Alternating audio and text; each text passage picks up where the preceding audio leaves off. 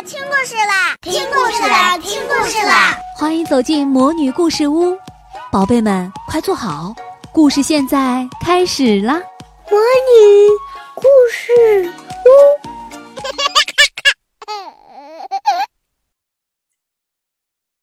永远在一起。周五那天，花儿老师突然消失了。那一天的晨诵课，音乐老师突然出现在讲台上，说：“今天由我来带领大家晨诵。”哎，花儿老师呢？花儿老师哪里去了？同学们纷纷问道。音乐老师笑眯眯地说：“我也不清楚。”看着同学们又奇怪又失望的表情，音乐老师慢悠悠地问：“你们想得到萤火虫吗？”同学们当然想得到萤火虫。这里的萤火虫是一种奖励。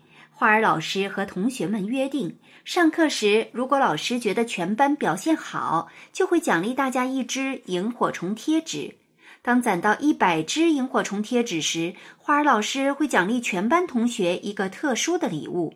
现在大伙儿已经攒到八十七支了。这天晨诵时，音乐老师配的背景音乐很动听。音乐老师读诗的声音很动听，音乐老师读出来的诗歌很美妙，所以同学们也读得很好。最后顺利的得到了一只萤火虫贴纸。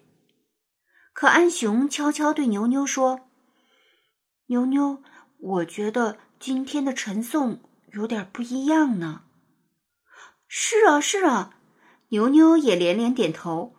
不过等会儿就是语文课，花儿老师就来了。好不容易盼到语文课，花儿老师没有来，美术老师却出现了。美术老师说：“这节课我来给大家讲个故事。”同学们的眼睛里冒出了一个又一个问号。雷天龙急了，大声追问：“花儿老师呢？”美术老师笑眯眯地说：“我也不清楚。”同样的，美术老师的故事讲得很动人，同学们听得也很认真，讨论的也很热烈。全班同学又攒到了一只萤火虫。可是，花儿老师呢？直到周一的清晨，花儿老师终于出现在教室门口。呼啦一下，全班同学都围了上去。雷天龙焦急而不满地问：“老师，你到底哪里去了？”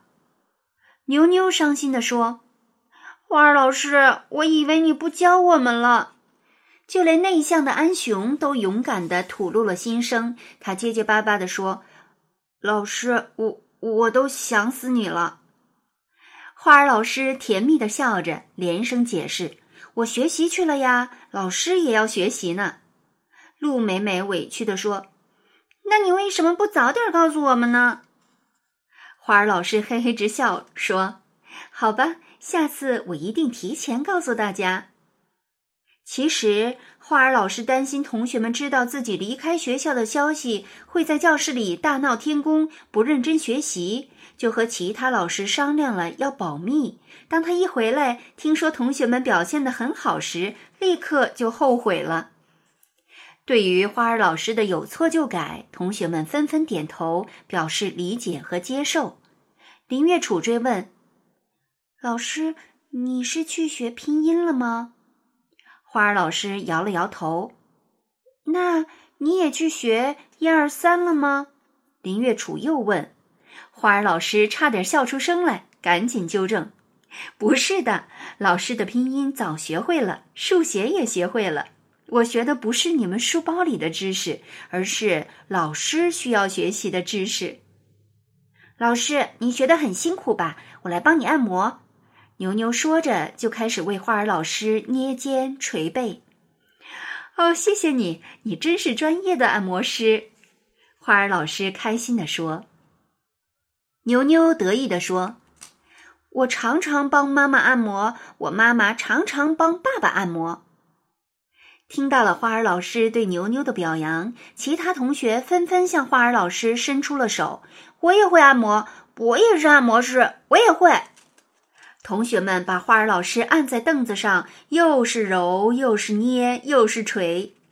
坐在凳子上的花儿老师又想让同学们停止，又担心那样会让大家伤心，正在犹豫中，没等挤上前当按摩师的陆美美站在一旁说：“老师，你想听故事吗？”花儿老师连连点头，想。陆美美说：“那我给你讲个故事吧。”陆美美看着自己画的画儿，讲了起来。她画的那个故事是这样的：从前，在一片绿油油的草地上，飞舞着一只大萤火虫和一群小萤火虫。大萤火虫是小萤火虫的老师，小萤火虫们都很喜欢大萤火虫。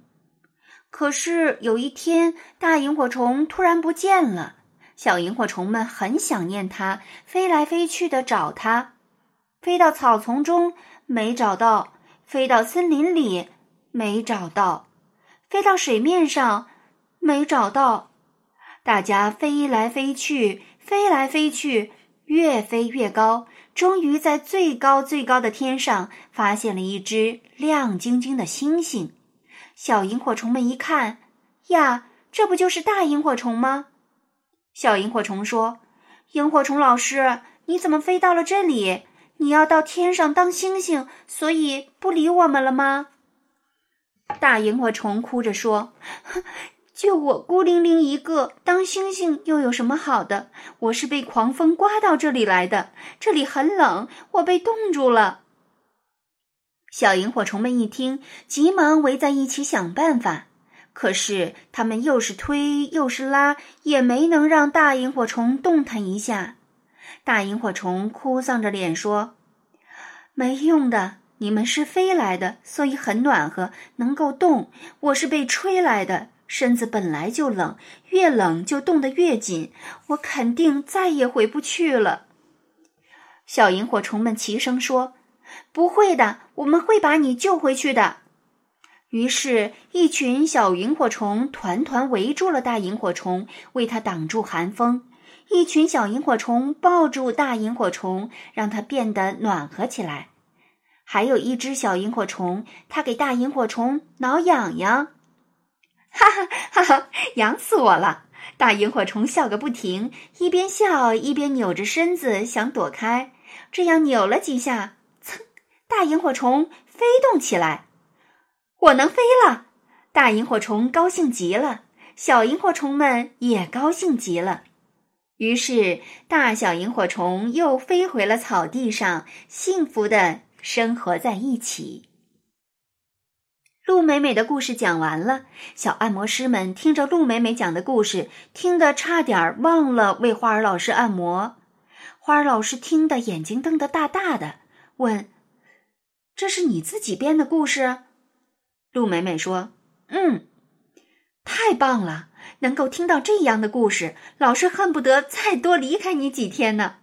花儿老师开心地说：“牛牛正在给花儿老师捶背，听到这句话，冲花儿老师的脖子挠了几下痒痒，说：‘不要，不准你去当星星。’牛牛只是轻轻地挠了几下，没想到花儿老师哎呀一声大叫，笑着蹦了起来。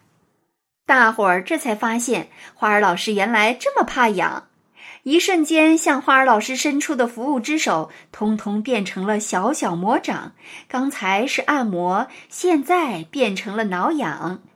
花儿老师吓得举起了双手：“别挠了，老师投降。”牛牛说：“那你保证永远不离开我们？”